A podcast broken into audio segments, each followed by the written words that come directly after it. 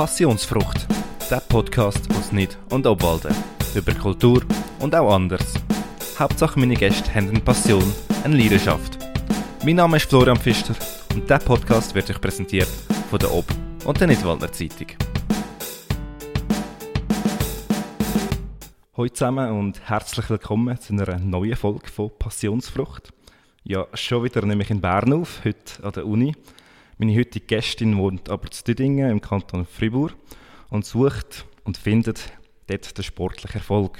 Die Marcia Rohrer spielt bei Volley Düdingen und steht mit ihrem Team im Playoff-Final. Freut mich, wenn wir heute Freut mich auch, danke. Und natürlich fangen wir obligat an mit der Frage, wenn du ein Lebensmittel wärst, was wärst du für ein Lebensmittel? Hm. Ich glaube, ich wäre ein Himbeere. Ähm, es ist meine Lieblingsfrucht. es ist süß und sauer. So eine gute Kombination von beidem. Ich finde, es passt zu sehr vielem.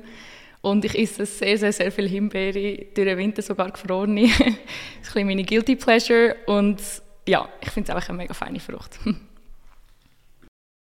dir fangen wir doch mal mit den Charaktereigenschaften an. Die bringe ich meistens ein später, aber ich gedacht, heute fangen wir mal mit denen an. Ähm, du hast mir auch drei positive, wie auch drei negative Charaktereigenschaften mitteilt im Vorhinein. Ich fange an mit einem negativen, nämlich hast du mir gesagt, du bist konfliktscheu. Genau, genau. Ähm, ich habe probiert, vor allem auch so ein bisschen auf meine Passion jetzt auch zu beziehen, ähm, dass das, das interessanter ist wahrscheinlich. Ähm, und ich habe gemerkt, dass ich eher harmoniebedürftig bin und darum eher am Konflikt aus dem Weg äh, meine eigenen Interessen dann vielleicht ein bisschen zurücknehmen, einfach um den Konflikt dann zu vermeiden. Ähm, sei es bei kleinen Sachen von, was weiß ich, in der Wohnung putzen ähm, oder mal etwas vorzuwerfen, dass man es nicht okay findet oder ähm, im Team äh, mit dem Trainer auch mal für mich selber einstehen und sagen, hey, ich habe das Gefühl, dort könntest du mir mehr Vertrauen schenken oder was weiß ich, so in dem Bereich ähm, habe ich noch viel Potenzial, eben vielleicht ein bisschen mehr für mich einzustehen oder ein bisschen ja, mehr zu ellbögeln, könnte man auch sagen. Genau. das heißt, du, du bist neugierig. Genau, also das ist in, in allen Bereichen, würde ich sagen. Ähm, ich bin einfach sehr interessiert, wie etwas funktioniert. Ähm, ich schaue auch gerne, also jetzt zum Beispiel habe ich geschaut, wie du aufgestellt hast, es hat mich enorm interessiert, wo geht welches Kabel hin. Ähm, oder auch sonst und darum, das ist auch in meinem Studium ein bisschen verkörpert, eben mit der Biochemie, wo man gerne auch Sachen genau anschaut, die kleinen Sachen auseinander nimmt und ähm, ja, genau, in allen Belangen eigentlich äh, habe ich eine gewisse Neugier. Sehr gut. Dann das nächste Negative wäre, du machst ungern Sachen, die du nicht gut kannst. Genau, ja. Ähm, ja, es macht mir einfach weniger Spaß. ich mache es einfach lieber, wenn ich es gut kann. Ähm, ist vielleicht auch mit einer gewissen Eitelkeit ein verbunden, dass man nicht so gerne nicht gut aussieht oder nicht gut wirkt oder eben äh, nicht gerne versagt.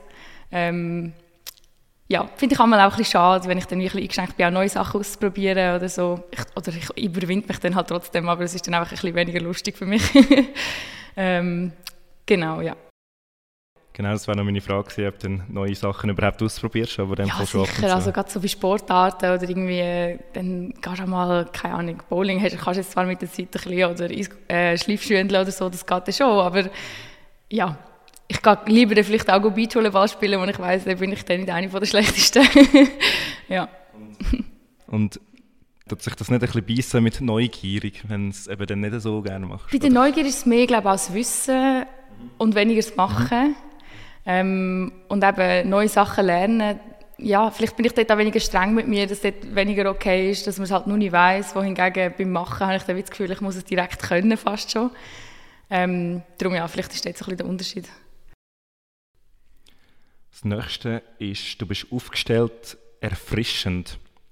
Die zwei. genau. Ähm, ja, also ich habe das Gefühl, ich, ich kann so eine gute Energie an den Tag bringen. Und jetzt auch, wenn ich in eine, wenn ich in eine Gruppe oder so reinkomme, probiere ich immer so ein bisschen ja, frischen Wind reinzubringen und ich habe auch schon einige Mal gehört, dass ich erfrischend bin, so, das ist eben mehr ein Wort, das für andere von außen betrachtet wirkt. Ähm, und aufgestellt werden mehr eben der, Char der Charakterzug sozusagen. Ja, und das ist auch etwas, was ich mir irgendwie bewusst auch ein bisschen Mühe geben zum Sein, wo ich auch gerne verkörpern und darum würde ich es auch gerne, wenn andere sagen, dass sie es auch so auffassen. Genau.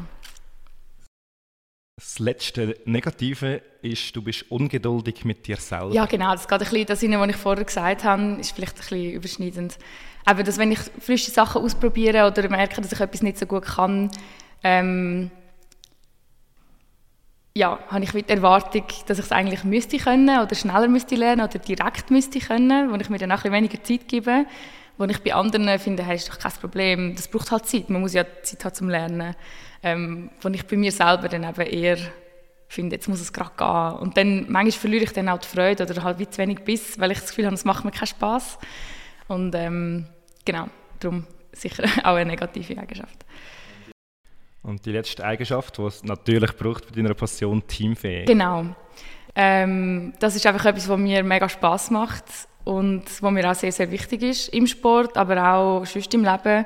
Ich probiere immer, ähm, so viel wie möglich mitzuholen und in eine Gruppe reinzuholen und Jetzt eben, ich bin eher viel auf der Bank in meiner momentanen Situation, also eher am Anführen und so. Aber ich probiere mit Berührungen, mit High Fives, mit kleinen Sachen, mit kleinen aufbauenden Worten, so die Gruppe gleich zusammenzuhalten, so gut wie ich halt kann von außen. Ähm, und das ist eben auch etwas, wo, wo mir sehr viel Spaß macht und was ich auch cool finde am Teamsport. Genau. Ja, dann kommen wir doch zu, deiner, zu deiner Passion. Ähm, Ihr steht, wie ich erwähnt habe, unmittelbar vor dem Playoff-Final. Genau. Ähm, gegen, ich hoffe, ich spreche es richtig aus, wie Theos ähm, Neuchâtel Université. Genau. Also, NUC oder wie es auch immer genau. Ja. Nick, Nick, okay. Das war das Duell Erste gegen Zweite von der genau. Qualifikationen gesehen. Ihr seid sogar punktlich gewesen, auch die gleiche mhm. Satzdifferenz. Sehr spannend. Äh, wir nehmen jetzt am Montag auf zur Info und das erste Spiel ist dann am mhm. Samstag. Wie steht es ein bisschen um deine Aufregung? Momentan noch gar nicht, ehrlich gesagt. Es ist noch ein bisschen weit weg. Wir haben das Wochenende gerade noch frei gehabt, nach dem Mittwochspiel. Darum, ich muss jetzt wie, erst heute fangen wieder trainieren, dann finde ich erst vielleicht wieder so ein bisschen Rhythmus rein. Darum, es geht gerade noch sehr mit der, mit der Nervosität. Und weil es auch das erste Spiel ist, das noch nicht per se entscheidend ist, ist es wie auch noch ein bisschen anders. Ähm, es ist ja eine Best-of-Five-Serie. Ähm, das heißt, der, der zuerst drei Spiele gewonnen hat, ist dann erst Meister. Das heißt, ja, man muss dann sich zuerst ein bisschen etwas erarbeiten. Darum geht es jetzt gerade noch mit der Nervosität, zum Glück. ja, ihr habt auch 18 Quali-Spiele hinter euch und dann eben noch einige Playoffs jetzt. Wie kräftezehrend ist denn so eine Saison? Ähm, sehr, sehr kräftezehrend. Also wir haben im Ende August haben wir angefangen zu trainieren. Dort hast du zuerst zwei Monate Preseason, wo alles anfängt und dann wirklich jeden Tag Training, ein bis zweimal sogar. Ähm, und dann im September hat die Uni halt dann auch wieder angefangen und das gleichzeitig ist schon sehr anspruchsvoll. Ähm, und ja, per se körperlich ist für mich jetzt diese Saison zum Glück allzu lange sehr gut gegangen. Ähm, ich habe nur, wenn nur ganz, ganz kleine Verletzungen gehabt, also eigentlich nichts, wo ich nicht trainieren konnte. Ähm, vielleicht auch, aber weil ich weniger gespielt habe. Ist natürlich noch intensiver, wenn du jede Woche noch eins bis zwei Matches spielst und dort bist du halt wirklich noch mehr am Limit. Ähm, aber jetzt so gegen Ende merke ich gleich, wie so ein kleine Sachen von wehtun, Knie, der Rücken, alles ist so ein bisschen, ja, man merkt, dass es ein bisschen gebraucht wird, sicher. Ähm, ja, aber eben, ich merke es vor allem halt auch mental, weil es sehr eine hohe Belastung ist im Kopf, auch mit der Uni. Ich muss immer oder sehr, sehr oft leisten und konzentriert sein und parat sein. Ähm, und genau, darum, ich genieße jetzt enorm, was kommt, aber ich bin dann auch froh, dann im, im Sommer eine Pause zu haben und ein bisschen können, mich auf andere Sachen auch zu konzentrieren und Zeit haben für andere Sachen. Ja. Genau, die Zeit für andere Sachen, die, die, also, die fehlt halt wirklich schon durch die Saison durch, oder ähm, kannst du dir bewusst nehmen? Ähm, zu einem gewissen Teil muss ich sie mir auch nehmen, sicher. Also eben, man braucht immer Zeit für sich selber und mit seinen engsten Personen natürlich und mit der Familie und ähm, das hat schon auch Platz, aber es kommt sicher ähm, ja, auf einen gewissen Grad sicher ein bisschen zu kurz. Ähm, gerade bei Kollegen und Kolleginnen muss ich mich halt ein bisschen zurücknehmen und ich kann vielleicht auch nicht ähm, Kolleginnen in Zürich oder in Basel, die jetzt überall studieren, besuchen, das ist dann ein bisschen schwieriger. Ähm, genau, darum dort muss man schon ein bisschen, ein bisschen zurücknehmen. Ja. Würdest du dann sagen, ähm, das Intensive, auch mit eben mehreren, also sogar zwei Trainings pro Tag teilweise, hat auch ein bisschen negativen Einfluss jetzt auf die Uni selber? Oder würdest du sagen, du kannst das trotzdem gleich handeln, als wenn du jetzt nicht Volleyball spielen ähm, Also es ist so, dass ich den Bachelor aufgeteilt habe in vier Jahre, ähm, weil es vom Aufwand her gar nicht möglich gewesen wäre, da mein Studium auch sehr zeitintensiv ist. So. Ähm, von dem her habe ich das Gefühl, dass es schon, also ich bin schon fähig, meine Leistung an der Uni zu bringen. Ähm, aber es ist immer mit einem gewissen Kompromiss halt auch verbunden und ich mache wirklich auf beiden Seiten Kompromiss. Also auch bei der Uni, aber jetzt auch muss ich manchmal sagen, dass ich wirklich nicht ins Training kann, also ins Morgen- oder Mittagstraining aufgrund von der Uni. Oder dann bin ich auch, wenn ich den ganzen Tag im Labor war, bin einfach müde und dann im Training halt vielleicht ein bisschen weniger leistungsfähig. Also es ist wirklich von beiden Seiten gehen halt Kompromiss ein. Aber ich habe jetzt auch gemerkt, ich könnte wie nicht ohne beide, also es geht wie nur zusammen. Eins, etwas alleine würde mir keinen Spass machen. Ähm, ich habe auch schon mit meinen Eltern Diskussionen gehabt, so, ja, ob ich mal ein Jahr würde probieren, vielleicht wie Profi zu machen, beziehungsweise einfach nichts anderes nebendran, wie ein Zwischenjahr, wo andere vielleicht Praktika machen oder so, einfach nur Volleyball. Ähm, und ich habe fast keine Sekunde müssen überlegen. Ich habe wie gewusst, es, es geht für mich nicht, es für in meinem Kopf, ich brauche wie den Ausgleich und auch die äh, wie intellektuelle Forderung noch ein bisschen. Ähm, und gleichzeitig auch die Bewegung und der Teamsport. Also es ist wie, es muss ein bisschen Hand in Hand gehen, habe ich das Gefühl bei mir. Ja, ja zurück zum Playoff-Final. Letztes Jahr habe ich gesehen, sind wir im Halbfinale ähm, rausgefallen. Du bist, das war auch deine erste Saison dann bei diesem Club. Was würde dir persönlich jetzt dieser Titel bedeuten, wenn ihr den könntet holen Sehr, sehr viel natürlich. Also man schafft halt über so lange Zeit eigentlich genau auf, auf eine Goldmedaille hin. Beim Cup sind wir jetzt recht früh ausgeschieden, leider, weil wir schon früh auf nicht getroffen sind. Darum die Medaille ist wie ja, schon ein bisschen früh ins Wasser geht, kann man so sagen. Ähm, ja, also es wäre einfach ein mega Erfolg und auch eine gewisse Validation für die Arbeit, die man macht. Obwohl jedes Team sehr viel Arbeit natürlich investiert. Ähm, aber ja, ich fände, es wäre einfach ein mega cooler Abschluss auch für die zwei Jahre, die ich jetzt in Düdingen hatte, für das coole Team und eben für die hart arbeitenden Frauen, die jeden Tag Gas geben einfach und, und füreinander auch da sind und auch für Trainer und alles. Also es wäre einfach so eine coole Bestätigung, so hey, die Arbeit, die wir machen, äh, ist richtig und es kann auch mega Spaß machen und man kann nur Erfolg haben. Du bist mir im, Vorf im Vorfeld so ein bisschen beim Schreiben wirklich selbstbewusst übergekommen, so ja, ähm, ja also noch, wir, wir führen jetzt zwei in der Serie, das bringen wir locker heim, also so hast du nicht geschrieben, aber es ist so ein bisschen so übergekommen. Würdest du sagen, es ist jetzt doch, wäre jetzt doch eine Enttäuschung, wenn es dann doch nicht klappen würde? Also du meinst jetzt den Finalezug? Also der Final, das. Gewinnen vom also, Final. Ah, genau. Das Gewinnen vom Final, ähm, so, genau. Also ich, ich, bin mir eigentlich nie zu sicher. Ich finde, das ist eigentlich nicht gut. Ich habe das Gefühl, das geht meistens hinten raus. Und auch beim Halbfinale habe ich jetzt probiert, mich neutral eher auszudrücken. Vielleicht ist es nicht so übergekommen. Ähm, ja, es ist immer eine Mischung, eine Mischung aus Zuversicht und aber auch sich nicht weit, weit aus dem Fenster rauslehnen. Und ich finde jetzt, mit Neuchâtel haben wir einen mega, mega starken Gegner, der schon acht oder neun Goldmedaillen in den letzten drei, vier Jahren nur schon gesammelt haben. Sei es im Cup, Supercup oder Meisterschaft. Das sind wirklich ähm, eine sehr starke Mannschaft, auch sehr gute, gute Staff. So. Darum, es wird definitiv ein sehr, sehr harter Kampf werden, wenn wir gewinnen wollen. Ähm, aber wir haben auch schon gegen sie gewonnen, sie haben auch schon gegen uns gewonnen ich habe das Gefühl, es kann alles passieren, wenn wir es schaffen, unsere Energie auf dem Feld wirklich zu bringen, präsent zu sein und alle gesund bleiben und verletzungsfrei, dann wird es definitiv sehr ein harter Kampf, beidseitig. Und das ist auch das, was ich hoffe, weil ich finde, wenn es am Schluss, wenn es hart umkämpft ist, ist es einfach schöner zu gewinnen und irgendwie auch schöner zu verlieren. Es tut zwar mehr weh, aber es ist eigentlich schöner. ja. mhm. ähm, Vielleicht noch schnell zu deiner Rolle. Du bist Passeuse. Kannst du vielleicht mal erklären, was mhm. deine Rolle im Team ist, deine Aufgaben genau. vielleicht? Ähm, also als Passeuse macht man eigentlich immer die zweite, die zweite Berührung im Volleyball von drei. Ähm, das heißt, ich bin wie ich tue vorlegen sozusagen, dass die Angreiferinnen können, äh, den Punkt machen optimalerweise. Ähm, genau, meine Aufgabe ist jetzt so ein bisschen taktisch gesehen natürlich probieren, am Gegner seinen Block möglichst zu minimieren, also dass wir, meine Angreiferinnen möglichst grossen Vorteil haben ähm, im Angriff, eben, dass vielleicht ähm, ich sie wie kann austricksen so ein bisschen, genau. Aber die erste Priorität ist natürlich, dass der Ball spielbar ist und dass sie hart können angreifen oder gescheit können angreifen, je nachdem. Ähm, und ich habe das Gefühl, Basel, ist viel, muss den Überblick haben auf dem Feld, ähm, muss alle Spielerinnen gut kennen. Sie ist meistens so ein bisschen der Organisator, Organisatorin, ähm, muss einfach meist genau wissen, wo jeder hin muss, wo was gehört, ähm, auch wie die Gegnerinnen stehen, was ihre Stärken und Schwächen so sind, gerade der, im Block und in der Defense, dass ich das auch ausnutzen kann in der Form, wie ich den Ball verteile. Ähm, genau. Und das ist auch das, also ich finde es einfach die allerbeste Position. Ich finde, ähm, ja, es ist wie im Teamsport nun mal sehr eine teamorientierte Position.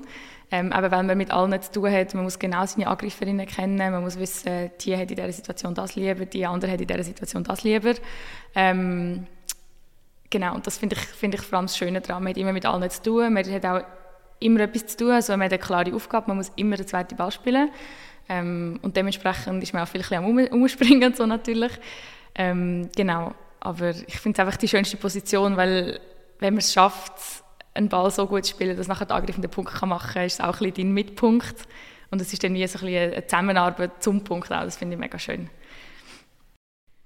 Du bist äh, eben selber keine Angreiferin, aber hast du trotzdem so einen Lieblingsschlag?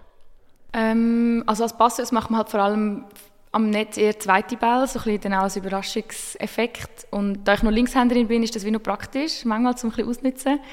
Ähm, aber jetzt so einen Lieblingsangriff habe ich wie per se nicht. Ich finde es einfach, wenn man einen Blockpunkt macht, das ist eigentlich der geilste Punkt für mich, finde ich jetzt. Ja. Mhm. Ähm, du hast vorher erwähnt, du bist aktuell eher so ein bisschen auf der Bank. Wie gehst du mit dieser Rolle um? mal besser, mal weniger gut. Manchmal schießt es einem halt wirklich an. Aber es ist so, dass die, die auf meiner Position eigentlich erst gesetzt ist, also die vor mir ist, ist wirklich enorm gut. Also eine der besten Passer in der ganzen Schweizer Liga, kann man glaube sagen. Ähm, und das ist immer eben auch ein bisschen ich sehe sehr beides. Einerseits sehe ich, wie viel das sie am Team bringt und dass ich so viel von ihr profitieren kann und dass sie einfach enorm gut ist und enorm gescheit auch auf dem Feld sich wie verhalten. Und in dem Sinn weiß ich, dass sie in vielen Situationen einen besseren Job machen kann als ich, weil sie auch sehr viel mehr Erfahrung hat. Sie ist rund zehn Jahre älter als ich auch. Und gleichzeitig manchmal finde ich so, wäre es wie cool, könnte ich ein bisschen frischen Wind reinbringen, wenn es einmal nicht läuft, dass vielleicht auch der Trainer ein bisschen mehr Vertrauen hat oder wie so ein bisschen genau die Nuancen, dass ich wie frischen Wind noch mehr könnte reinbringen was manchmal auch passiert und manchmal gelingt es und manchmal nicht. Ähm, ja, und vor allem das Schwierige ist halt dann, wenn man eben lange auf der Bank ist und dann mal eine Chance bekommt, muss man sie wie gar können packen und wenn das klappt, ist sehr cool, aber wenn es nicht klappt, ist es wie schwierig, weil vielleicht dann macht man einen Fehler und ist schon wieder draußen und dann hast du wie keine Balance, dann hast du eigentlich minus 100% Effizienz. Ähm, wohingegen, wenn du ein bisschen Zeit hast, ins Spiel zu finden, ist wie ein Fehler bei 50 Berührungen viel weniger schlimm. Genau, und das ist natürlich mhm. schwierig. Ja. Mhm. Kannst du uns mal ein bisschen reinnehmen, wie sieht so ein Spieltag, ein klassischer Spieltag für dich aus? Also wo fährt Vorbereitung, vielleicht die Mentalvorbereitung schon an und bis zum mhm. Abpfiff? Ähm, wir spielen meistens etwa am 5 wenn wir daheim bei uns daheim spielen. Ich nehme jetzt das Beispiel, weil auswärts ist mit dem Reisen halt auch noch ein bisschen anders. Ähm, und dann haben wir viel am Morgen bzw. Mittag noch ein kurzes Training, einfach ein bisschen Ballberührungen, um ein bisschen reinkommen, um den Körper ein bisschen zu bewegen. Ähm, und dann ist es viel so, dass ich einfach noch viel für die Uni muss arbeiten am Wochenende. Das heisst, jetzt an einem klassischen Samstag Heimspiel stehe ich meistens so am 7 Uhr vielleicht auf und arbeite drei, vier Stunden für die Uni, dass ich wie ein Bier schon gemacht habe, dass ich am Nachmittag auch noch ein bisschen Zeit habe zum Entspannen. Ähm, und dann ist, kann man etwas zum Morgen, was ich, ich sehr gerne habe. Ich mache vieles Porridge am Game Day ähm, mit Himbeere. und nachher gehen wir ins Morgentraining oder eben Mittagstraining, je nachdem, so von 11 bis 12 oder 12 bis 1. Und dann bekommen wir manchmal noch zum Mittag vom Verein aus in einem Restaurant in Düdingen. Äh, da sind wir noch ein bisschen mit dem Team, verbringen dort noch ein bisschen Zeit, essen und nachher gehe ich heim, pause vielleicht noch eine halbe Stunde oder fahre einfach ein bisschen runter. Und in den zwei, drei Stunden, die ich dann noch habe, wenn ich daheim bin, bevor es losgeht, probiere ich noch runterzufahren, mich ein bisschen zu konzentrieren. Ähm, und einfach auch noch einen ruhigen Moment wie so ein bisschen zu haben, bevor es dann losgeht. Das hilft mir sehr. Ähm, ja, und dann müssen wir meistens zwei Stunden vor dem Spiel oder sogar noch ein bisschen vorher äh, in der Halle sein, allenfalls noch aufstellen, was noch ein bisschen Zeit in Anspruch nimmt. Und dann äh, legt man sich halt an und ich habe wie auch so kleine Rituale. Vorher eben, ich tue gerne meine Haare zu flechten. Ähm, das ist wie auch so ein bisschen so ein, ein therapeutischer Effekt irgendwie. ähm, oder dann schaue ich manchmal noch mit meinen Spielerinnen so ein bisschen den Gameplan an, wo müssen wir stehen, was sind Sachen von unseren Gegnern. Ähm, und dann Schuhe binden und nachher haben wir meistens noch einen Prep-Talk mit dem Trainer vorher eine Stunde und nachher gibt es Warm-up und dann geht es los. Nach dem Spiel, vor allem jetzt in so einer entscheidenden Phase, sieht da, also geht, geht man einfach wieder, sag mal, heim und ähm, macht nichts mehr zusammen, egal ob jetzt Sieg oder Niederlage. Oder ähm, wenn man gewinnt, ähm, bleibt man vielleicht noch ein bisschen länger. Wie sieht das ähm, Es kommt ganz darauf ab. Auch je nach Spielerin, ein paar haben gleich dann ein bisschen den Drang, vielleicht auch nachher eben zu der Familie schneller heimzugehen und wieder die Zeit für sich zu nutzen und ihre Batterie so ein bisschen aufzuladen. Bei mir kommt es sehr, sehr darauf ab. Je nachdem, was ich auch für Pläne habe. Wenn ich heimgehe, ähm, also auf Obwalden heim, dann bleibe ich meistens auch nicht mehr allzu lang. Oder viel ist es halt auch so, weil man sich wirklich jeden Tag in der Woche sieht, ähm, dass man gar nicht mehr so viel mit dem Team wie nebendran macht, wie manchmal vielleicht auch schön wäre. Man hat halt wie nur fast im professionellen Rahmen miteinander zu tun oder semi-professionell. Ähm, genau, und darum viele haben dann wie auch so ein bisschen Lust auf neue Gesichter nach dem Spiel oder nach, dem, nach der Woche, so nach der Volleyballwoche. Ähm, aber ja, jetzt zum Beispiel am Mittwoch, wo wir in Lugano gewonnen haben, haben wir nachher die sehr lange Garfahrt heim gehabt und dann war natürlich schon ein Fest. Gewesen. Es war leider nur der Gotthard zu, gewesen, sind wir erst am 4 Uhr am Morgen daheim gewesen, aber ähm, genau, dort war nachher einfach cool gewesen. Dann hast du auch eine coole Stimmung und dann sind auch alle um und dann fängt auch sehr. Apropos Fegen, fängt es dann auch vor dem Spiel in der Kabine? Also sprich, meine Frage ist, gibt es vielleicht ein Lied, das immer gespielt wird, zu motivieren oder Läuft überhaupt Es läuft Musik, ja. Ähm, wir haben so ein zwei Haupt-DJs ähm, und es ist ein wilder Mix, kann man sagen. Es sind auch nicht immer die gleichen Lieder. Es kommt halt darauf ab, welche abspielt. Die eine ist eine Brasilianerin und da kommen halt viel so ein die, die Tunes, die man sich halt so ein bisschen vorstellen kann. ich weiß gar nicht, ja, wie man das dem sagen kann. Ähm, oder die andere ist eine Amerikanerin. Das sind dann mehr so ein bisschen, vielleicht 90s oder so. Genau, aber es kommen schon immer ein die gleichen Lieder, kann man sagen einfach um eine coole Stimmung zu machen. Und mir, mir spielt nicht so eine Rolle, weil es hauptsächlich eine gute Stimmung Wenn du jetzt ähm, von Anfang an spielst, was geht bei dir im Kopf ab, sagen wir 60 Sekunden, bevor es losgeht? Hm. Es ist jetzt schon länger, als ich wirklich angefangen habe. Also in der Nazia ist das jetzt schon sehr, also ein paar Monate her, wo ich wirklich von Anfang vom Satz drin sein. Aber ich mag mich jetzt erinnern, dass wir das Juniorenturnier gespielt haben vor etwa einem Monat oder so. Und dort habe ich mich einfach enorm gefreut, auf dem Feld zu stehen. Und äh, ich probiere meine Atmung zu verlangsamen, wenn ich ein bisschen nervös bin.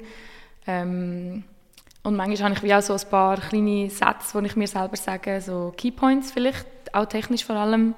Zum Beispiel ähm, etwas, was mir Trainer immer eingerichtet haben, als ich noch jünger war, sind immer ähm, Palms to Target, also einfach die Handflächen zum Ziel, einfach beim Spielen, sind so kleine Sachen. Ähm, oder Ruhe im Ball geben oder so ein einfach so kleine Sätze, genau, die mir helfen, ein bisschen wie Back to the Basics zu finden und einfach die Linie so ein bisschen zu fahren und nicht zu nervös sein. ja. Ich komme zu der Rubrik Vorurteil. Ich habe wieder mal im Internet ein bisschen recherchiert. Ich habe nicht das Gescheiteste gefunden, aber ähm, etwas habe ich gleich gefunden, nämlich Volleyball ist ein Sport für Faule. Was sagst du da dazu? Okay, das habe ich jetzt noch nie gehört. also ich würde sagen, es ist definitiv nicht die härteste Sportart. Also sicher nicht körperlich. Ich sage jetzt, Spielsportarten sind oft tendenziell weniger intensiv als irgendwie, wenn man Langstreckenschwimmer oder Velofahrer oder was weiß ich ist. Das ist natürlich klar. Aber jetzt auch von den Spielsportarten ist es wahrscheinlich eine von der weniger intensiv. Ich habe das Gefühl, im Fußball, wo du viel längere Strecken und viel mehr Sprints über längere Distanzen auch musst hinlegen oder so, wo bei uns halt mehr Stop and Go ist und kurze Intervall. Ähm, aber faul weiß ich jetzt nicht. Also ich habe das Gefühl, wenn man faul ist, macht man vielleicht gar keinen Sport. Ähm, von dem her würde ich das nicht unbedingt berichtigen, aber es ist definitiv nicht eine ähm, enorm körperintensive Sportart, würde ich sagen. Ähm, dafür mental sicher auch anspruchsvoll, habe ich das Gefühl. Ähm, und auch taktisch hat es enorm viel Potenzial. Ein anderes Vorurteil wäre vielleicht, Volleyball ist wie ein Schach, Schachspiel auf dem Feld, also mit Menschen. Okay. Ähm, okay das finde ich eigentlich schöner als für die Faulen. es hat wie sehr viele Möglichkeiten gibt von Anordnungen und allem Möglichen. Ja. Ja, finde ich auch sehr, sehr schönes Bild.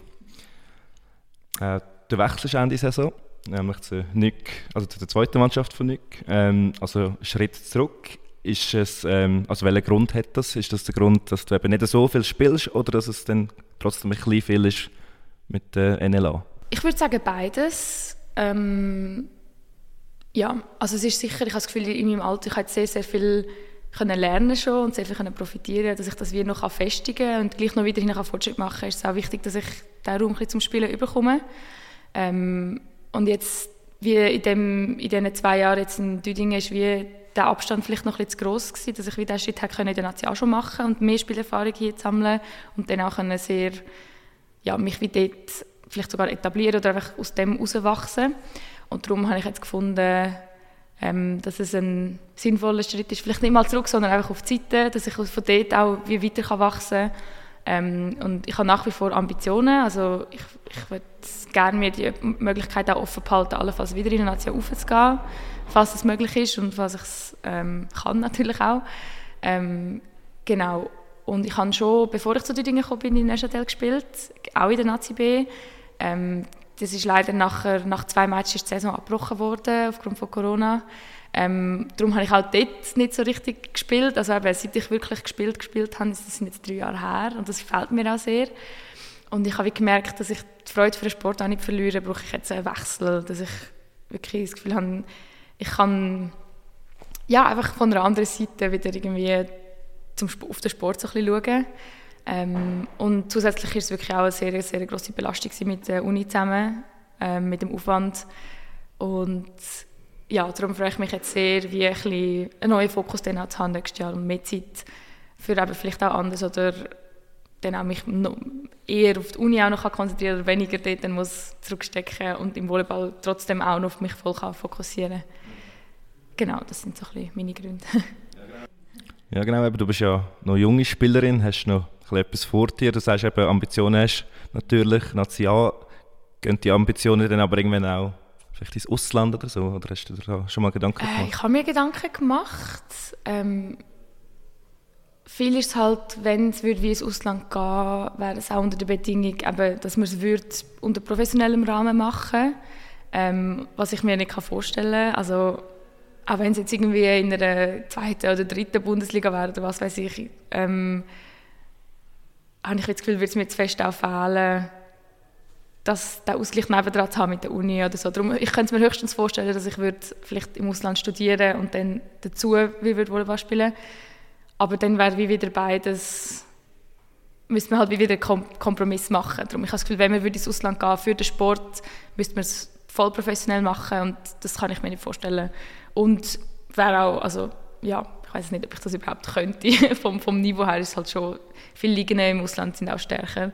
Also es gibt auch derige, die schwächer sind natürlich, aber ähm, genau darum, ja, es ist jetzt nie ein Traum von mir. Ja. Okay. ähm, ja, vorher, noch vorher hast du eben Volley Abwald genau, gespielt, in der Heimat ja. natürlich. Wie ist denn überhaupt ähm, zum Wechsel eben zu Nück und zu die Dinge? Ähm, ich habe angefangen in Obwalden, wo ich etwa 8 glaube ich bin und dann dort irgendwie so ein auch auch durch ein bisschen Glück ging es leider ein bisschen entklommen. Ich war äh, sehr früh gross und dann auch ein bisschen gefördert worden und habe dann auch auf Luzern ins Saar können. Das ist so ein Zentralschweizer Förderungskader so ein bisschen. Ähm, und dann äh, bin ich auch gefragt worden, ob ich in eine Sportklasse will, was ich dann cool gefunden habe. Und dann habe ich dort auch nur mehr trainieren. Dann habe ich schon im dritten Gimmi eben sieben bis acht bis neun Mal sogar pro Woche trainiert und gleich noch also in Obwalden noch gespielt. Äh, und 23 erste Liga, dritte Liga, zweite Liga, zum Teil drei, vier Matches in der Woche.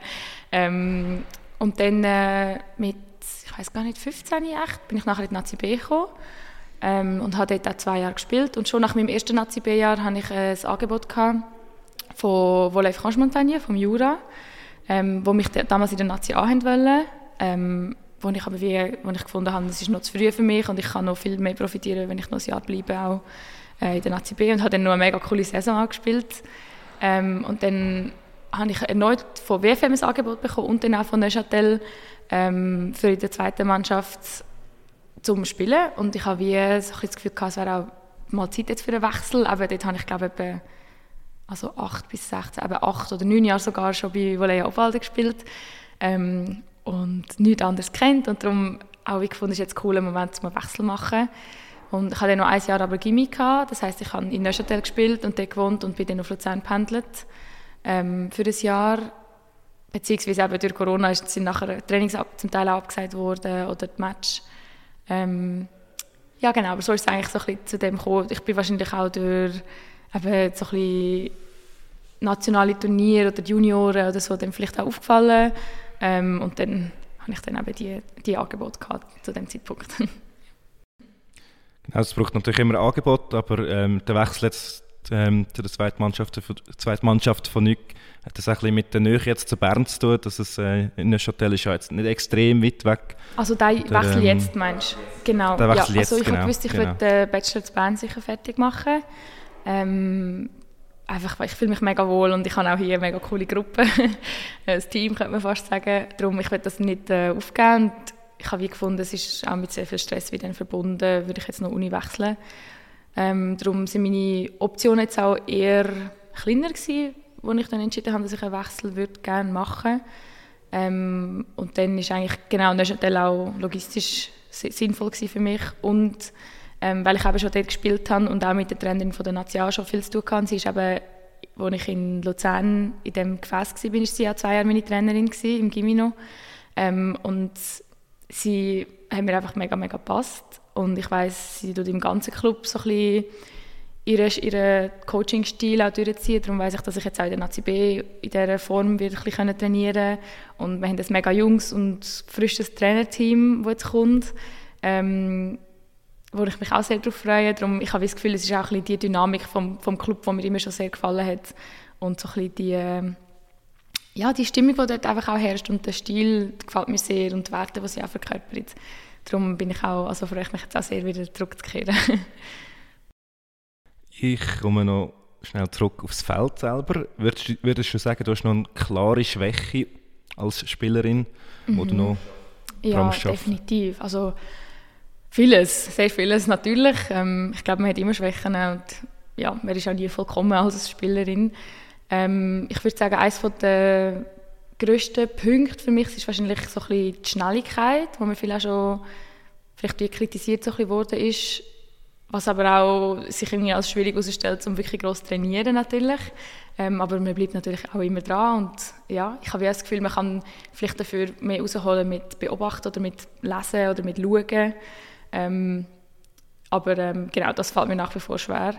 Ähm, und was ich jetzt halt so ein in diesem Jahr auch entwickelt habe, aufgrund, dass ich nicht so viel gespielt habe, ist, dass ich manchmal ins Feld gekommen bin und dann ein bisschen nervö aufgrund von Nervosität auch ein bisschen unruhige Ballberührungen gemacht habe. Gerade im Pass muss man ganz wie stille Hände haben, so ein bisschen.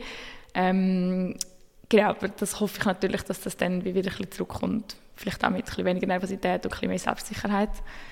Ähm, Genau, aber ich würde sagen, so mein grösstes Manko ist wahrscheinlich so die Schnelligkeit und ähm, so das, ja. Und was hingegen macht dich besonders stark? Ähm, ich habe das Gefühl, wenn ich mal ein Spiel gefunden habe, bin ich recht, kann ich so gelassen sein. Ähm, und eben die Fähigkeit halt auch Spielerinnen wirklich so ein bisschen zusammen zu holen und ich, ich habe eine sehr positive Art auf dem Feld. Also ich bin überhaupt nicht die, wo wenn es einer nicht läuft, jetzt die fertig macht oder so, sondern eher probiert noch ein bisschen positiv die vielleicht eben wieder reinzuholen und ein bisschen das Spiel wieder zu finden lassen. Ähm, genau, ich würde sagen, das. das. Wenn es doch ähm, schon ein paar Eigenschaften gehört. Ich frage jetzt trotzdem noch, was würdest du sagen, welche Eigenschaften braucht es, um eben eine, eine erfolgreiche Volleyballerin zu werden? Hm. Ich glaube, das ist sehr, sehr individuell. Man sieht auch so viele verschiedene Charaktere. Ich sage jetzt nur schon in der Nazi A in der Schweiz, du hast wirklich alles. Du hast aggressive, verbissene, du hast enorm gelassene, die das Gefühl hast, die schlafen wie fast ein auf dem Feld, die gleich mega gut sind. Ich habe das Gefühl, es braucht einfach alles und ich habe das Gefühl, man kann es mit sehr vielen ähm, verschiedenen Charakteren auch weit arbeiten, aber ich glaube, man muss immer wollen, Arbeit investieren und ich habe das Gefühl, man muss immer können mit Kritik umgehen Das ist etwas, was einfach eine Grundanforderung so ein ist. Weil schlussendlich zum besser werden muss man können umsetzen, was einem gesagt wird und was auch ein Trainer verlangt. Und dort ist egal, ob man verbissen ist oder schläfrig, das muss einfach können. ja. Ich komme zu der nächsten Rubrik, das wäre entweder mhm. oder. Du kannst die Frage einfach kurz beantworten, darfst aber natürlich auch ausführen, wieso. Warm oder kalt? Hm, warm. Film daheim schauen oder im Kino? Beides. Nein, ich glaube daheim. kochen oder Kochen, liefern? definitiv. Ich liebe Kochen. Geisterjagd oder Zombiejagd? Oh, Jagen. Ich glaube eher Zombies. Ich habe das Gefühl, die sind langsamer und döfer und ich wüsste nicht, wie wir einen Geist fangen können. Die sind ja durch, also durchgreifbar. genau. Ein Gruppenreis oder Alleinreise? Gruppenreis. Fußball oder Tennis? Tennis? Joggen oder Wandern? Oh, bei Wandern. Wandern. Gut. Ist für dich immer klar gewesen, Volleyball in der Halle, ist das, was du willst, oder ist so ein bisschen das Thema Beachvolleyball einmal um? Ähm, ich habe auch beachet für zwei oder drei Saisons, ähm, wo ich auch im Gimmick war, einfach durch den Sommer. Es war wieder ein bisschen normal, gewesen, dass man über den Winter in der Halle war und über den Sommer hat man auch beached und es hat mir auch viel Spass gemacht. Ich habe wie, ich habe das Gefühl, ich habe einfach das Zeug so ein nicht dazu und bin dann nicht weitergegangen so. Ähm, und weil ich auch Passeuse war, da, dort schon, habe ich das Gefühl, ja, im Beachvolleyball muss man auch viel angreifen. Und dann ja, war für mich wie irgendwie klar gewesen, dass ich das nicht will. Ich habe auch nie mir glaube so sehr genau Gedanken darüber gemacht. Und ich habe auch immer gefunden, dass größere Teams, dass mir das eigentlich auch sehr viel Spaß macht. Das Zweite ist auch eine mega grosse Challenge, also ist auch wieder schwieriger, würde ich fast sagen. Beides schwierig, aber ja, darum, ich, kann, also ich auch heute noch sehr gerne aber jetzt nicht ähm, mega viel Wettkämpfe. Und es ist auch sehr schwierig, weil man hat nicht wie ein Club, wie du jetzt im Hallenvolleyball hast, wo der Club für dich schaut, wo man die fixen Trainings oder so hat. Darum, ja, es ist wie, es ist halt auch, es ist wirklich auch schwierig, nur schon von, von dem her, wenn du jetzt nicht zu den allerbesten gehörst, das ist wirklich das nachher nur Beachvolleyball zu machen über den Winter, musst du dann Hallen mieten und so. Es ist einfach, es ist wie aufwendig und ist eigentlich schade, dass es nicht mehr so wie Clubs eigentlich gibt. Also jetzt kommt es glaube ich ein bisschen langsam auf, aber ja, darum für mich ist wie dann klar gewesen, eigentlich alle Volleyball. Mhm. Was würdest du sagen, wie entscheidend ist die Körpergröße im Volleyball? Ähm, es ist sicher ein großer Vorteil, wenn man groß ist. Ich finde, man kann auch viel mit Athletik rausholen. Also es gibt jetzt auch in der National viele Spielerinnen, die im Angr also Angrifferinnen, die gleich groß sind wie ich, also eben über 1,77 oder so und einfach sehr viel Sprungkraft haben.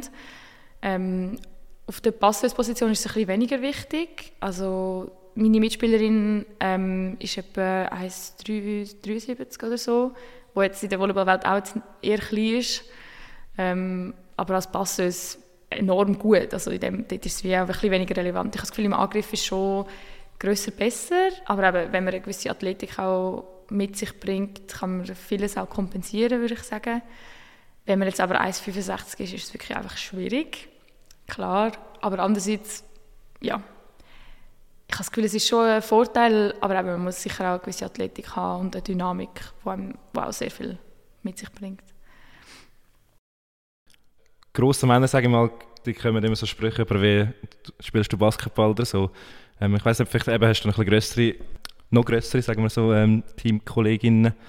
Hört man das auch ein bisschen oder so ähnliche Sprüche? Ja, definitiv. Also jetzt letztes Jahr und das Jahr sind meine Mitbewohnerinnen immer Mittelblockerinnen gewesen. Das sind meistens die größten auf dem Feld.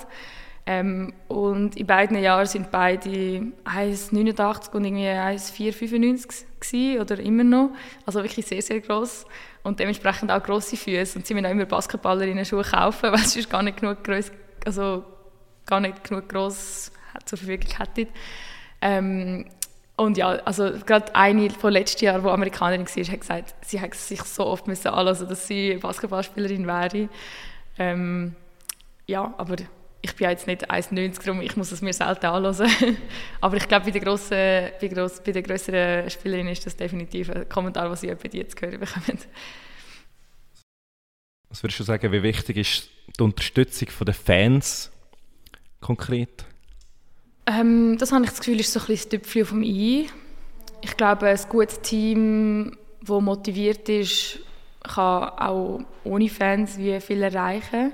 Aber es ist, wie, es ist natürlich mega cool, wenn du an einem, Heim, an einem Heimspiel weißt, hey, es werden 800 Leute in der Halle sein und die Halle ist voll. Ähm, und wo auch mitfiebern und wo auch eine Welle machen, wenn du gewünscht. Ist einfach es ist noch so ein, ein zusätzlicher Push. Ähm, und es ist natürlich auch mega herzig. Jetzt in den letzten paar Matches sind viele ähm, Schulklassen oder Kinder gekommen und haben nur nach Unterschriften gefragt und so. Das ist halt wie noch so ein bisschen, das ist noch eine schöne Anerkennung zusätzlich für diese Arbeit, die du halt viel im Stillen eher machst. Ähm, von dem her, ich glaube, es ist eben wie so ein bisschen, ja, ein, ein Zuckerli dazu. Wie fühlst du dich dabei, wenn du eine Unterschrift gibst? Ich nehme an, das ist schon doch nicht alltäglich, ähm, oder? Ich, ja, also ich freue mich natürlich immer sehr. Ich, ich denke mir jedes Mal, jetzt muss ich endlich mal meine Unterschrift üben. ähm, ja, ist natürlich auch ein Kompliment und ist auch herzig und ich denke etwa die auch daran, dass als ich kleiner gewesen wäre, dass ich glaube sehr beeindruckt gewesen wäre, wie ich jetzt würde spielen ähm, oder dass ich nur schon in so einem Team könnte sein und darum ist auch ein Spürchen Stolz noch mit dabei, würde ich sagen. Wie gut kannst du den verlieren? Ähm, ich glaube gut. Aber jetzt in meiner Situation ist es viel auch, dass wir wie verloren haben und ich gar nicht groß etwas hätte anders machen können, wo etwas verändert hätte. Aber wenn ich weiß, dass ich etwas hätte anders machen können, dann, dann ja, kann es mich schon anschießen. Also ja, ich habe, ich habe immer noch zwei, drei Matches im Kopf von mir umgegeistert, die ich bis jetzt glaube noch nicht losgelassen habe, die schon lang, lang her sind. Ähm, ja, aber das gehört auch dazu. Ich habe das Gefühl, ich bin jetzt nicht die, die meine Schuhe im Zug umeinander rühren nach einem verlorenen Match oder den Schläger kaputt machen. aber ähm, ja, ich kann mir schon an die Zähne auch ein ausbissen an einem blöden ähm, verlorenen Match. Das geht aber also eben, du, du sagst, du hast äh, ein paar Matches immer noch im Kopf. Wie motivierst du dich denn, äh, wenn vielleicht ähm, einen Fehler gemacht hast oder so für den nächsten Match? Ist das dann vielleicht auch immer noch im Kopf oder kannst du das doch ausblenden? Ich glaube, es ist immer noch, also die, die jetzt wirklich schon länger her sind, an die denke ich nicht regelmäßig, würde ich jetzt sagen. Ähm, ja, jetzt, wenn ich, ich glaube, manchmal tue ich schon noch ein bisschen zu fest, vielleicht Traumen catchen, wo ich es einfach müsste gehen lassen. Aber es ist natürlich auch schwierig. ich weiß ja, man müsste gehen lassen, aber man kann halt auch nicht. Ähm, aber ich glaube, das Beste, was man machen kann, ist eigentlich es besser machen als nächstes Mal. Und das kann man nur, wenn man in dem Moment nicht daran denkt oder einfach voll fokussiert ist darauf, wenn man jetzt die Chance bekommt, es jetzt besser zu machen oder einfach jetzt gut zu machen. Und dann ist es schon wieder vergessen, dass es ein anderes Mal vielleicht nicht gelaufen ist. Ja. Gibt es denn für dich Druck also der sportliche Druck, oder kannst du das eben auch relativ gut ausblenden? Ähm, ja, also es ist natürlich immer ein bisschen Druck da. Ich glaube, man gewöhnt sich auch ein bisschen mit der Zeit daran. Ähm, der Druck, den ich oft verspüre, ist so ein bisschen, wenn ich mal eine Chance bekomme, so jetzt musst du es nutzen, sonst bekommst du vielleicht in Zukunft keine Chance mehr. Ähm, und ich weiß dann wie auch, ich muss jetzt le leisten für die zukünftigen Einsätze, die ich werde haben ich kann mich noch erinnern, einmal Anfangssaison eher sind wir 2-0 voraus und irgendwie 21-14 am Führen und dann äh, ist, halt, ist man schon so ein bisschen fast sicher gewesen, dass man gewinnt. Und dann hat der Trainer auch ein paar Wechsel gemacht, so ein bisschen Jüngere auch rein um so ein bisschen Erfahrung auch sammeln. Und dann hat das gegnerische Team voll den Match, noch, also den Satz noch gekehrt und am Schluss den Match auch noch gewonnen, also die, Folge, die folgenden Sätze habe ich dann auch nicht mehr gespielt, von dem her ist es jetzt logischerweise nicht auch nur meine Schuld gewesen in dem Moment, aber das ist so ein Punkt gewesen, nach dem Match habe ich gewusst, hey, durch das, dass es jetzt passiert ist, das hat jetzt enorm meine zukünftigen ähm, Möglichkeiten wie eingeschränkt, dass ich wieder aufs Feld kann kommen, wenn wir ein bisschen, vielleicht eben Spazi oder so haben. Ähm, aber ich glaube, das ist auch vielleicht trainerabhängig. Vielleicht gibt es dort auch Trainer, die wirklich mehr arbeiten mit, hey, wo vielleicht ein, ein eine andere Fehlerkultur vielleicht auch kreieren, die sagen, hey, wenn du einen Fehler machst, tut das nicht groß beeinflussen, ob ich dich wieder reinbringen oder nicht, weil ich sehe, was du im Training kannst, so ein ähm, ja, darum, ich würde sagen, es ist vor allem, das ist das Einzige, wo ich wirklich als grossen Druck würde verspüren Sonst, also ich weiß jetzt auch von meinem Umfeld oder so, das ist überhaupt nicht ein so ein Druck. ja. Was war dein grösster sportlicher Moment bis jetzt? Das Cup-Finalspiel letztes Jahr war sehr ein grosses Highlight. Ähm, und dort sind wir auch sind wir 2-0 hinten und im dritten Satz hinten gewesen. Und dann habe ich nachher eine Chance bekommen und ich habe wie dort auch probiert, irgendwie einen frischen Wind reinzubringen und ein bisschen die Stimmung zu kehren und das ist dann auch gelungen und das war ein mega Highlight von mir. Wir haben nachher leider gleich sehr, sehr, sehr knapp verloren. Ähm, aber ja, das war sicher ein sehr cooler Moment. Gewesen. Und ich weiß auch noch, als ich ein Schweizer Meisterschaft äh, Final konnte spielen U17. Ähm, das war auch ein Highlight. Gewesen. Und ich würde sagen, jetzt auch der Finalezug ist sehr ein Highlight. Und ich freue mich sehr, die Finalspiele jetzt auch zu spielen. Ich hoffe, die werden auch ein Highlight. Gibt es auch so einen, ich sage jetzt bewusst, peinlichen Sportmoment, den du mal erlebt hast? Ähm, peinlich? Ja, ich bin schon tendenziell vielleicht noch ein bisschen Stolperi oder so, also das kommt gerne mal vor. Aber jetzt wirklich so im Sport, auf dem Spielfeld, also im, im Spiel gibt es halt oft, dass Fehler passieren, die einfach blöd sind, die dann peinlich sind, aber andererseits ist es ja wie auch nicht peinlich, weil es passiert ja im Rahmen des Sport und es passiert einfach, dass man irgendwie ineinander reintatscht oder so. Einmal habe ich mal einer den Höckel gestellt aus Versehen und die ist wirklich nach einem Büchlings gelegen, das war ein bisschen blöd. Gewesen. Aber dort hat es nicht so viele Zuschauer gehabt. Sonst möchte ich mich jetzt auch nicht erinnern. Ja. Was wäre bei einem Wettkampf der absolute Horror für dich jetzt auf dem Feld gewesen? Also Verletzungen sind immer Horror. Ich habe vor allem, also meine grösste Angst ist fast eine Hirnerschütterung, weil ich dann, also ich habe das Gefühl, wenn man sich sonst verletzt im Körper, kann man wenigstens sich nachher ablenken, aber jetzt sich vielleicht mehr in die Uni stürzen. Aber bei einer Hirnerschütterung kannst du das nicht, darum vielleicht die Pfosten säckeln. ja, ich würde sagen, das wäre so die schlimmste. Ja, aber alles, was halt auf dem Feld passiert, ich finde, da kann man auch ein bisschen drüber lachen ist halt, wir sind halt sechs auf kleinem Feld, also es ist ein bisschen Hühnerhaufen, es ist auch normal, dass dort lustiges Zeug passiert. Ja. Du hast früher im Gespräch äh, erwähnt, eben, die Option nur auf Volleyball zu setzen, mal ein Jahr, ist nicht, ähm, also ist für dich nicht in Frage gekommen. Wie sieht es denn aus, so mit dem Finanziellen? Verdient man da ein etwas oder ähm, müsste man halt gleich noch irgendwo arbeiten? Ja, also bei uns ist es jetzt bei vielen so, dass sie, also gerade bei den Schweizerinnen nebenan eigentlich noch etwas machen. Also viele arbeiten 40 bis 60 Prozent. Ähm, ich, ich, also ich denke, es wäre schon möglich, dass man davon auch leben kann. Es ist mehr, dass ich weiß nicht, in der Schweiz hat der Sport wie einen anderen Stellenwert als jetzt vielleicht, wie ich jetzt weiß von meinen brasilianischen Mitbewohnerinnen, wo man voll auf den Sport setzt. Aber hier ist halt wie also ich denke mir das auch bei mir selber, irgendwie vielleicht mit 28 oder 30 oder was weiß ich wie alt, würde ich auch keinen Sport mehr machen oder macht mein Körper nicht mehr mit.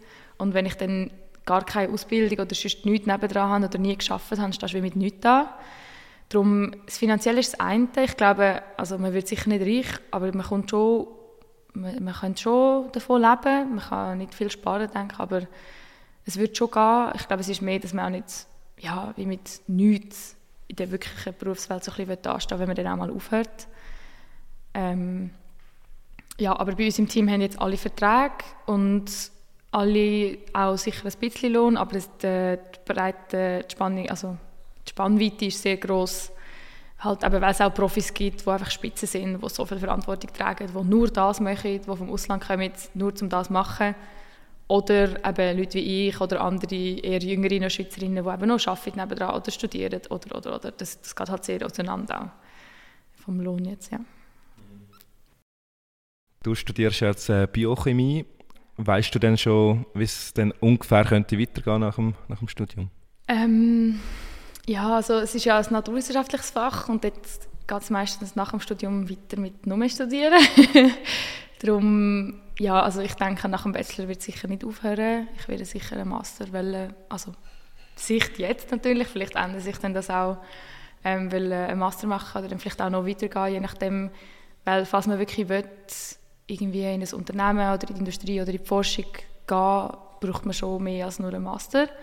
Ähm, genau, aber ich habe noch nicht so spezifische, spezifische Pläne. Also ich will es mir auch nicht zu fest verbauen, ich nehme es ein bisschen, wie es. Und ich habe das Gefühl, weiter im Studium lernt man dann auch mehr so ein bisschen kennen, wie es wo, in welcher Richtung auch aussieht. Oder jetzt vielleicht auch mit den Fächern, die dann auch jedes Jahr ein bisschen genauer werden, merkst du vielleicht auch, was eher deine Richtung so ein bisschen ist. Ähm, genau, darum, ich habe noch keine spezifischen Pläne, aber ich tue mich mal darauf einstellen, ja, natürlich, falls das auch überhaupt möglich ist, noch wieder zu studieren, dass das sicher noch ein Zeitchen so wird weitergehen Ich komme zu den fünf Facettenfragen, die ich letztes Mal eingeführt habe. Das sind fünf Fragen, einfach komplett mhm. irgendetwas, also ein bisschen abseits vom Thema. Und ich fange an mit der Frage, mit welcher Person würdest du gerne für einen Tag dein Leben tauschen? Leben tauschen? Wow. Das finde ich mega schwierig. Hm. Also ich glaube nicht, dass ich mit einer berühmten Person würde tauschen Ich stelle mir das sehr stressig vor.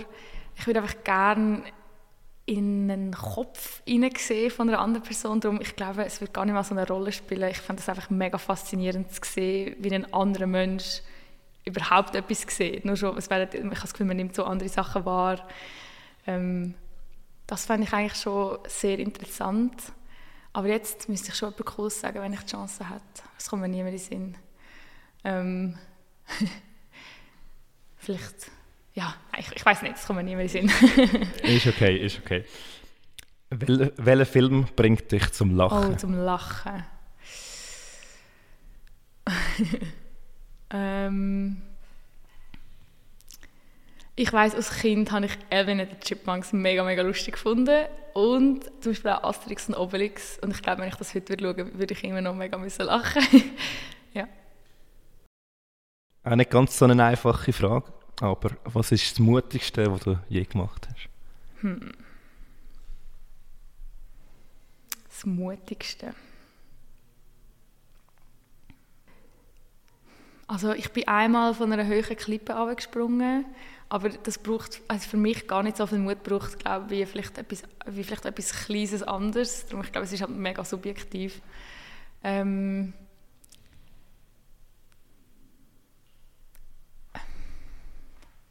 Also ich glaube, es hat recht viel Mut gebraucht jetzt für mich, diesen Wechsel zum Beispiel zu machen, für nächstes Jahr in Nazi B zu gehen und die Entscheidung zu treffen.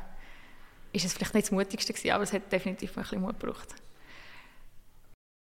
Wie oft drückst du am Morgen auf Snooze? Äh, kommt sehr darauf ab. Also manchmal fünfmal, manchmal stehe ich gerade auf. Je nachdem, wie viel, wie müde und ausgelastet ich gerade bin im Moment. Und die letzte wäre noch, welches Emoji wärst du? Ähm, ich brauche noch gerne, ah, zwar, welches Emoji?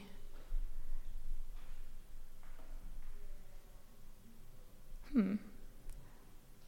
Ich brauche einfach das noch oft, was so lächelt und so Herzchen um den Kopf hat, so ein bisschen, so ein bisschen Liebe ausstrahlt. Das, das brauche ich noch gerne. Oder Sünderli brauche ich auch noch gerne. Das sind so die, die ich am öftesten verwende.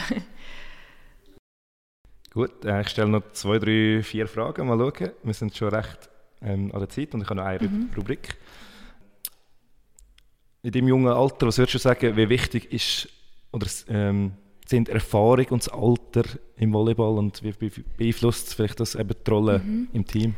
Ähm, ich glaube, auf meiner Position ist Erfahrung ein sehr wichtiger Punkt, weil man viele Entscheidungen muss treffen und viel eben mit Erfahrung auch lernt, welche Entscheidungen wichtig sind. Ähm, ja, darum, ich bin jetzt in einem, also bei uns in meinem Team sind jetzt, wir sind recht ein Gemisch aus sehr jungen und sehr erfahrenen Spielerinnen. Also die Starting Six sind mit einer Ausnahme alle 27 bis 30, also sehr erfahrene Spielerinnen, ähm, was einen sehr großen Vorteil bringt. Hingegen habe ich auch das Gefühl, ist man als Junge eben vielleicht dann auch manchmal ein bisschen kopfloser oder ein bisschen mutiger oder ein bisschen weniger festgehockt, noch ein bisschen, noch ein bisschen freier oder offener. Ähm, darum, ich glaube, es ist ein bisschen, ein bisschen eine Balance. Setzt du dir selber konkret persönliche Ziele für einen Match zum Beispiel, aber auch vielleicht auch vor der Saison? Ähm, ja, definitiv. Also ich schreibe mir es manchmal auch auf, wenn ich gerade so ein bisschen einen Flow habe oder einen, ähm, sagen wir dem, so, eine, ja, so einen euphorischen Moment, eben genau, wo, wo man gerade ganz viele Gedanken hat. Auch vor einem Match probiere ich mich ein bisschen, mir Sachen vorzunehmen. Ja, wie man es dann nachher umsetzen kann, ist natürlich das andere. Aber ähm, Vorsätze sind sicher da und ich habe das Gefühl, es bringt auch etwas, die haben wir dann gleich auch immer ein bisschen im Hinterkopf. Und ich merke jetzt auch schon, dass ich eben, dass ich nächstes Jahr ein eine andere Rolle auch haben und eine frische Rolle wird haben, habe ich, also ertappe ich mich auch mal so ein bisschen dabei, Gedanken zu haben, eben so, hey, das und das will ich unbedingt mitnehmen oder das will ich reinbringen ähm, oder mir so kleine Ziele dann setzen. Und ich denke, ich werde sicher auch noch einiges Wellen werden aufschreiben von denen, ja. Welche Sportart fasziniert dich denn neben Volleyball am meisten?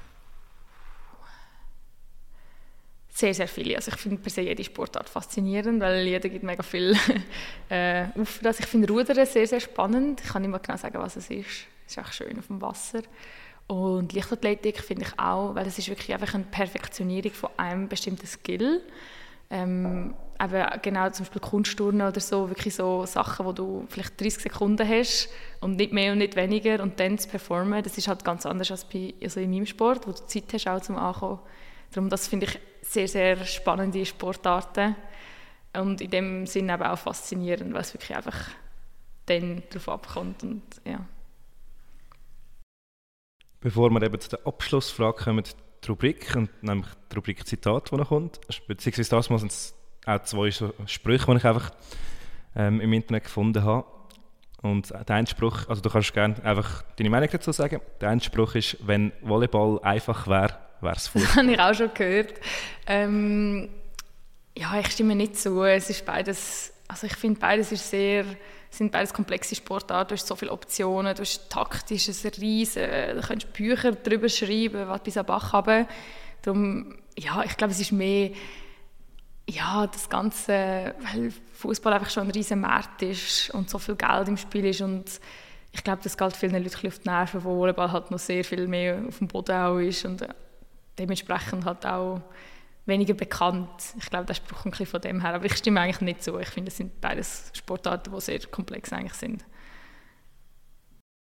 Volleyball von Männern erfunden, von Frauen perfektioniert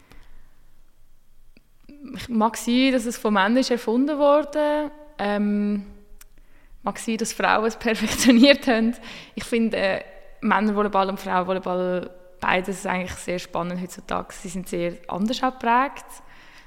Ähm, ja, aber ich finde, ich finde auch Männervolleyball hat enorm coole Seiten, einfach weil es physisch, es ist viel körperlastiger halt mit dieser Sprungkraft und das ist einfach auch kräftiger und der Ball ist ja genau der gleiche. Darum ist es auch eine riesige Power, die dort rum ist.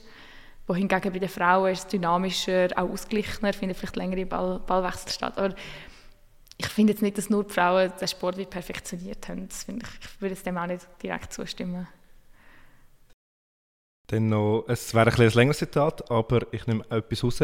Der Wille zu gewinnen ist wichtiger als die Fähigkeit zu gewinnen.